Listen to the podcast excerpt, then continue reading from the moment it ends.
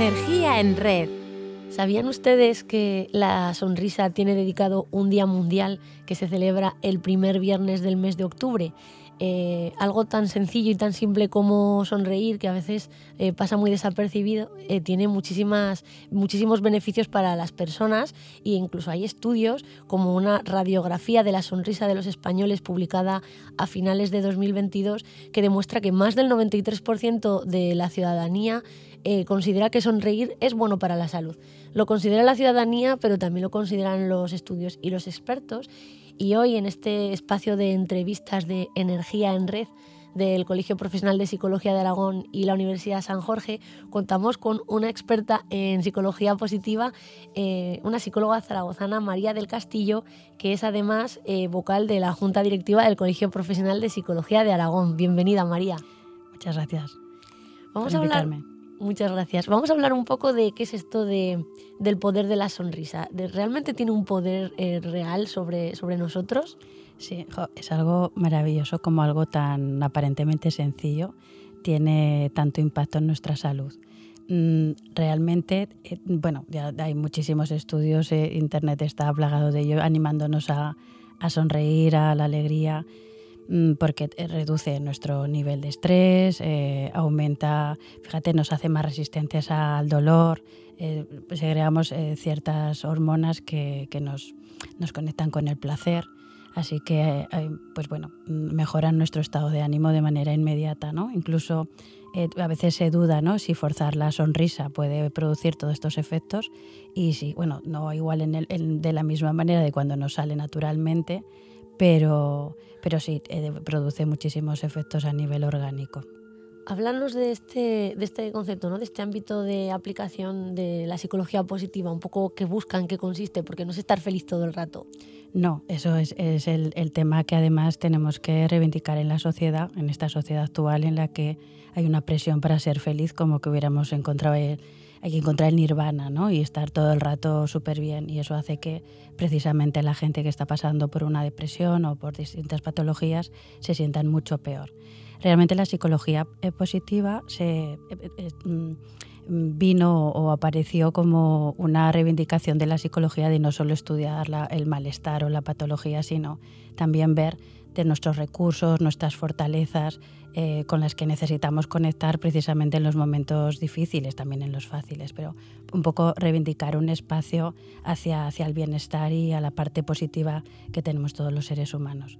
Pero, por supuesto, dando, dando cabida también al malestar, ¿no? No, no solo tiene que... Eh, hablaba el otro día ¿no? con, una, compañera a veces en la tiranía de la sonrisa, ¿no? Como la gente nos, nos dice, bueno, ¿qué te pasa? ¿Por qué no sonríes? Eh, eh, como que te fuerzan a estar contento todo el rato. En lugar de, de, forzarte o de forzar a, los demás a, estar contentos, simplemente hay que preguntar cómo estás, ¿no? Y ver si de alguna manera con nuestro afecto, nuestra amabilidad, pues sacamos esa sonrisa de manera natural, no forzándola qué herramientas también eh, podemos eh, utilizar para, para, intentar mejorar un poco nuestro estado de ánimo sin olvidarnos de, de, de, respetar estos espacios cuando toque estar un poco más tristes. Bueno, pues eh, las herramientas que, que proponemos siempre ¿no? desde la psicología es el autocuidado, es el respetarte, el, el conocerte. Mm, la psicoterapia va muy encaminada al autoconocimiento para, para de ahí sacar el mayor provecho de, de tu vida, ¿no? Y mm, entonces eso, el, el, el, conocerte bien, ver las cosas que te vienen bien y, y, y regalártelas, ¿no? El, el, sacar un espacio en el día siempre para hacer cosas que te sientan bien. Y fíjate, la sonrisa muchas veces es el check, ¿no? De, de todo está bien, de, de las cosas eh, están funcionando. El otro día eh, yo venía en, en, la moto, venía de, de, de pronto, dije, ay, voy a ver a mis primos y me fui a tomar eh, algo en un parque donde había buen tiempo, estaba una, una, música en vivo. Y yo volví en la moto sonriendo yo sola, como, vamos, se dice como una tonta, ¿no? Porque estás solo y parece que no estás sonriendo a nadie, pero es una sonrisa que, que te lanzas a, a, ti misma y dices, todo está bien, qué buen rato he pasado y, y cuánto de esto hay que poner en, en, en mi vida, ¿no?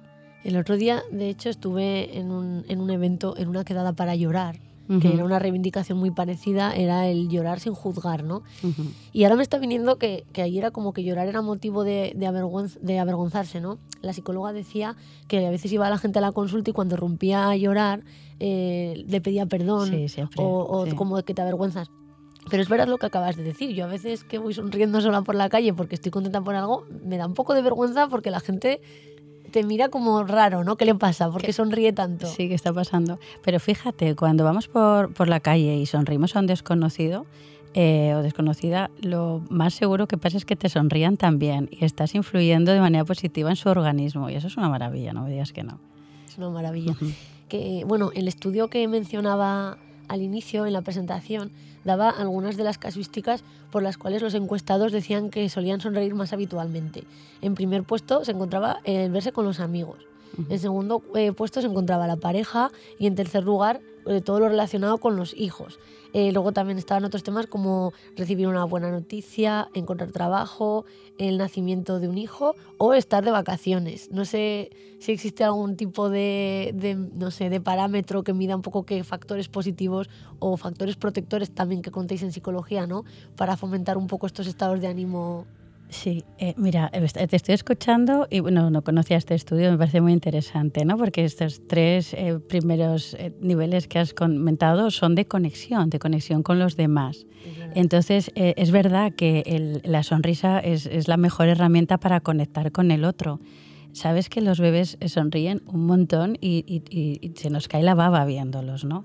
Y de hecho, cuando somos niños sonreímos mucho más que cuando vamos eh, madurando. Y esto es lo que también mm, es importante que como adultos sepamos sonreír, sepamos seguir jugando, eh, sepamos alegrarnos de las cosas, de las pequeñas cosas, poner la atención no tanto en solo en la parte de responsabilidad y eh, em, cuando estamos a veces demasiado ocupados haciendo cosas y produciendo, eh, se nos olvida alegrarnos y parece que solo si viene una buena noticia o ves a los amigos te puedes alegrar.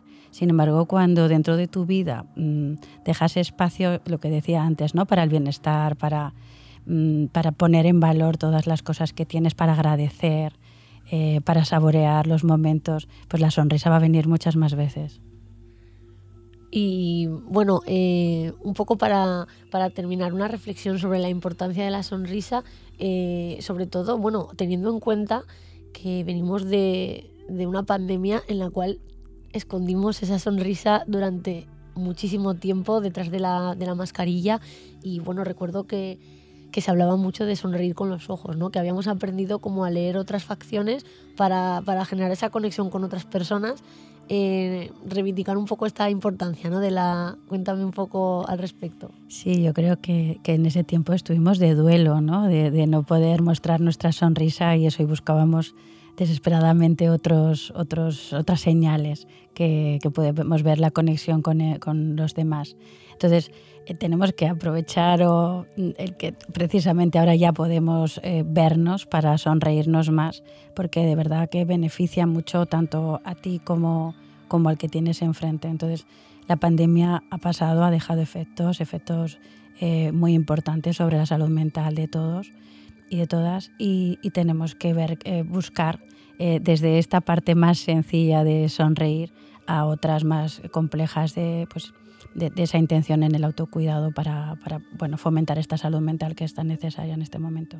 Pues con esta interesante reflexión sobre, sobre la importancia de algo tan pequeño ¿no? y a la vez tan grande como es la sonrisa y con, bueno, con ese mensaje de, de evitar esa tiranía ¿no? de la sonrisa, dar ese espacio también cuando, cuando no toque, nos quedamos. Muchísimas gracias, eh, María del Castillo, vocal de Junta del Colegio Profesional de Psicología de Aragón. Gracias, Camino, ha sido todo un placer. Y bueno, seguiremos con una nueva entrega de estas entrevistas de Energía en Red. Muchas gracias.